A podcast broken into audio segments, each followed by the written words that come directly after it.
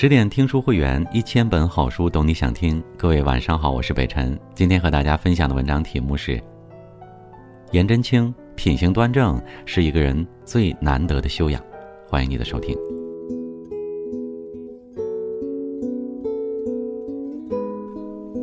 三更灯火五更鸡，正是男儿读书时。黑发不知勤学早，白首方悔读书迟。说起颜真卿，大家可能都会想到这首被无数人当作座右铭的《劝学》和他一手端正大气的书法，却很少有人知道这样的书法和文字背后是怎样一个忠烈刚正的灵魂。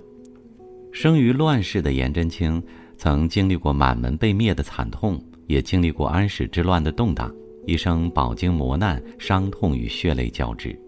但即使无数次被逼至绝境，他也坚贞一致，宁死不愿辩解。北宋名家欧阳修曾赞颜真卿：“颜公忠义之节，皎如日月，其为人尊严刚劲，像其笔画。”苏轼更是把他列为诗书文化四大家之一，对他凛然的风骨钦佩不已。如今，颜真卿所处的时代离我们有千年之遥。现代人对他的印象大多还停留在临习字帖时那一手方正遒劲的颜体，殊不知有什么样的书法，就有什么样的人。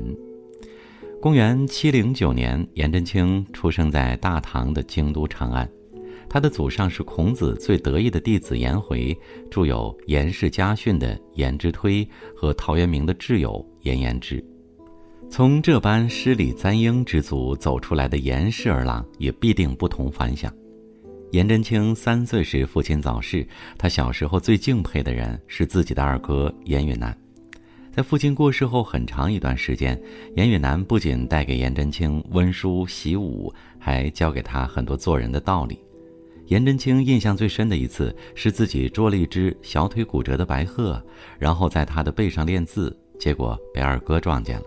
他忙厉声喝止道：“他虽然不能飞起来，可却心性坚韧，品质高洁。你不爱惜他的毛羽，和暴君又有什么分别？”这让颜真卿听了惭愧不已。二哥的言下之意是告诫自己不要做仗势欺人的小人呐。从那以后，颜真卿便把哥哥的教导铭记于心，时刻注重自己的德行操守。公元七百三十四年，颜真卿考中了进士。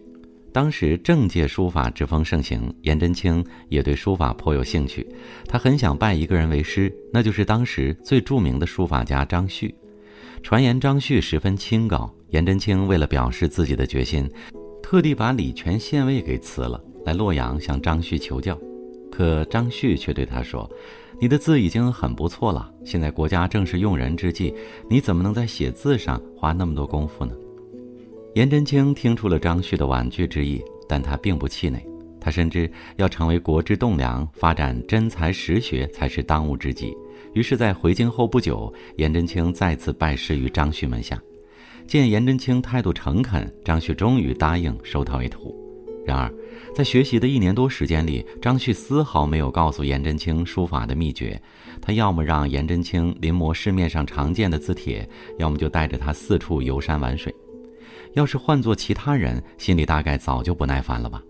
但颜真卿依然对老师恭恭敬敬，不管张旭如何敷衍，他都对他以师礼相待。也正是因为这样的精神，打动了师傅。一年后，他向颜真卿传授了笔法十二艺，让颜真卿的书法日益精进。翁同龢曾说：“凡成大事者，必有静气。”如今我们练习颜真卿的字体，总赞叹其形态周正、运笔精妙，却难以知晓这其后是多少个日夜所沉淀出的沉稳心性。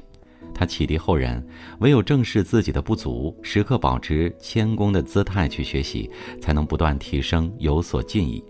拜别老师后，颜真卿回到了长安，在做官期间，他励精图治，罢免了很多贪官，得到了百姓们的一致称赞。然而，因为政绩突出，颜真卿也引起了奸相杨国忠的注意。当时杨国忠在朝中独大专权，他怎么能容忍颜真卿把自己的同僚都铲除掉呢？于是他下了调令，把颜真卿派到了平原郡做太守。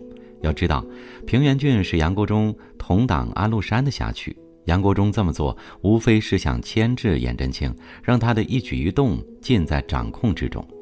为了让安禄山放松警惕，颜真卿只得成天聚众饮酒、游玩作乐，让安禄山以为自己不过是贪图享乐之辈。然而在暗中，颜真卿却借口防止雨涝灾害，修高了城墙，招募精兵强将，时刻做好战斗的准备。终于，公元七百五十五年，安禄山发动了安史之乱。得知消息，颜真卿立马派人向皇帝报告，然后率领上千将士誓死抵抗叛军。安禄山见情势不妙，就派人砍下了当地几个长官的头颅，四处恐吓将士，扰乱军心。但颜真卿临危不乱，当反贼提着人头上门的时候，他镇定地对将士们说：“我认识这些长官，这些头都不是他们的。”于是下令斩杀反贼，然后扩招一万多士兵联手反击安禄山。安禄山慌了，他赶忙撤回兵马，攻打颜真卿的哥哥颜杲卿所在的常山郡。颜杲卿顽强抵抗了几天几夜，还是被俘虏了。看着颜真卿的兄弟落入自己的手掌心，安禄山哪能轻易放过？他先残忍杀害了颜杲卿的几个儿子，然后砍断了他侄子的手脚。见颜杲卿还不肯投降，安禄山就勾断了他的舌头，让他在极度痛苦中壮烈殉国。此时还在后方激战的颜真卿听到了哥哥惨死的消息，眼前一黑，几乎昏死过去。他不敢相信，也不愿相信，自己的亲人竟以如此惨烈的方式为国捐躯。很长一段时间，颜真卿都陷入了无比的悲痛中。那些永远回不来的亲人，都在他辗转难眠的每一个夜里被思念到肝肠寸断。但颜真卿知道，自己现在还不能倒下。身为河北十七郡的盟主，他肩负着讨伐叛军的重任。只要国难未平，他绝不能临阵脱逃。颜氏家训曾言：“夫生不可不息，不可苟息。”直到两年后，战乱平定下来。颜真卿才终于得以抽身去寻找族人的下落，然而他找到的只有堂兄的一只脚和侄子颜季明的头骨。昔年故人今安在？一抔热土一抔魂。怀着满腔悲愤，颜真卿提笔写下了那篇被誉为天下第二行书的祭侄文稿：父献子死，朝清卵腹，天不悔祸，谁为荼毒？念尔垢残，百身何属？仿若叩问一般的字字句句，无不力透纸背，跳荡着忠烈之门的浩然正气，也盘亘着天命无常的残酷与苍凉。但如果要问起颜真卿是否后悔自己选择的路，他一定摇摇头说从未。国难当头，他深知自己唯有心无旁骛地走下去，才能保得天下太平，山河无恙。所以，哪怕这一路鲜血和苦泪交织，又有何惧？黎明前的黑暗虽然漫长，但只要一直挺着，就会看到光。安史之乱后，颜真卿重新回到了长安。然而，因为刚正不阿的性情，他遭到了很多大臣的排挤，所以仕途坎坷，屡次被贬到偏远的地方。最落魄的时候，他甚至要写字帖向朋友乞米求药，以维持生计。一代功臣居然流落至此，着实让人心酸。但即使这样，颜真卿也依旧坚守正道，不与贪官污吏们同流合污。七十岁那年，颜真卿才终于得以重返朝堂之上。可这一次，他又遭到了别人的算计。当时朝堂中属宰相卢杞权力最大，而颜真卿声名显著，让卢杞感到了极大的威胁。他总想方设法的把颜真卿调离京师。时逢叛将李希烈攻陷汝州，卢杞便想出了一个坏主意。他上奏皇帝说：“颜真卿德高望重，不如派他去安抚叛军，以显示出朝堂的诚意。”大臣们听到卢杞的建议，全都大惊失色。要知道，李希烈生性残暴，颜真卿若被派去劝和，无异于羊入虎口。很多人都劝颜真卿不要去，但他却在交代好后事后，义无反顾地离开了京都。不是不知此行凶险，而是早已把保卫国家当做了此生不渝的志向。不出所料，颜真卿刚到敌营，就被李希烈手下一千多人团团围住了。他们手里拿着明晃晃的尖刀，朝着颜真卿骂骂咧咧，甚至放出狠话要吃了他的肉。可颜真卿征战沙场数年，岂是这些小把戏能轻易吓倒的？他面不改色地拿出诏书，在营前宣读起来。李希烈见状，只能不情不愿地走出了军帐。为了让颜真卿归顺于自己，李希烈先假惺惺地摆了一桌宴席款待他，然后又怂恿颜真卿说：“如果自己当了皇帝，就让他做大宰相。”可颜真卿不为所动，他痛骂李希烈：“我都是年近八十的老人了，一生只求坚守节操，死而后已，难道还怕你们不成？”这可惹怒了李希烈，他派人把颜真卿关在了监牢里，还在院里挖了一个大坑，扬言要把颜真卿活埋了。见颜真卿还不屈服，李希烈甚至砍下死去唐军将士的耳朵拿给他看。牢狱的折磨已让颜真卿备受摧残，而同胞们所受到的戕害更是一次次把他拉向痛苦的更深处。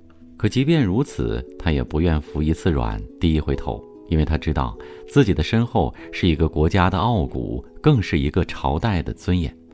见颜真卿软硬不吃，李希烈终于失去了耐心。公元七百八十五年，他派了一名太监来到囚牢，宣读了赐死颜真卿的诏令。此时的颜真卿还不知道此人来自大唐还是贼营，他问道：“使臣可是从长安出发的吗？”太监回答：“我是从大梁派来的。”听完这话，无数复杂情绪涌上了颜真卿心头，他忍不住起身痛骂：“不过是叛贼之流，也敢妄下诏令，自称天子！”话音刚落。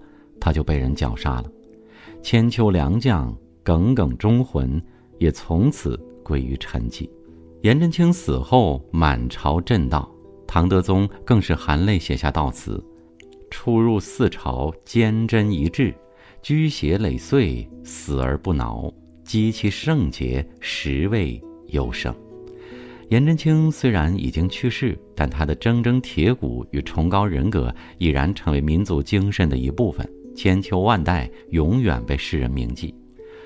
欧阳修曾在《新唐书·颜真卿传》中动情地感叹：“呜呼！